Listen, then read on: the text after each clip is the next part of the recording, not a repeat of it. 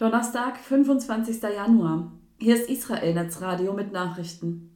Am Mikrofon begrüßt sie Elisabeth Hausen. Guten Tag. Knesset ist 75.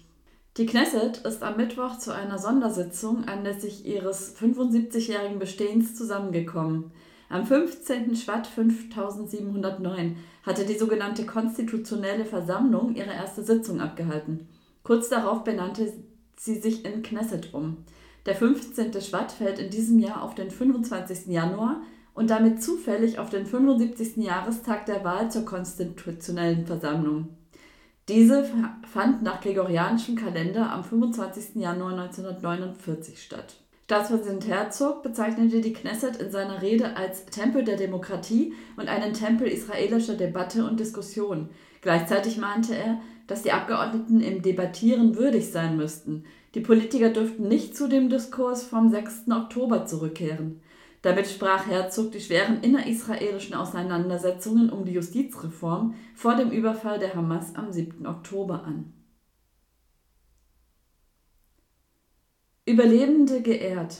Der israelische Staatspräsident Herzog hat am Mittwoch Überlebende der Shoah empfangen. Zusammen mit der Organisation Internationaler Marsch der Lebenden ehrte er zehn Juden, die während der Nazizeit mit einem Kindertransport gerettet worden waren.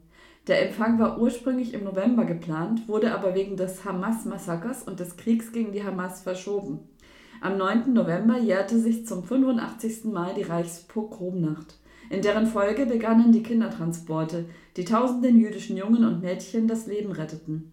Herzog würdigte den Mut und die Stärke der Überlebenden und ihren Beitrag zum Aufbau des Staates Israel.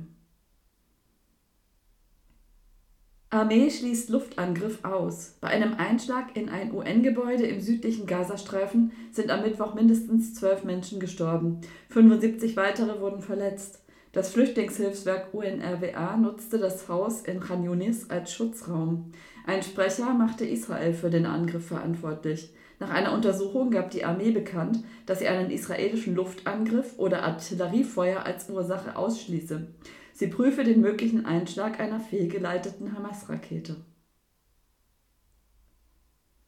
Protest gegen Hamas. Einige Bewohner des Gazastreifens haben gegen die Hamas und für ein Ende des Kriegs demonstriert.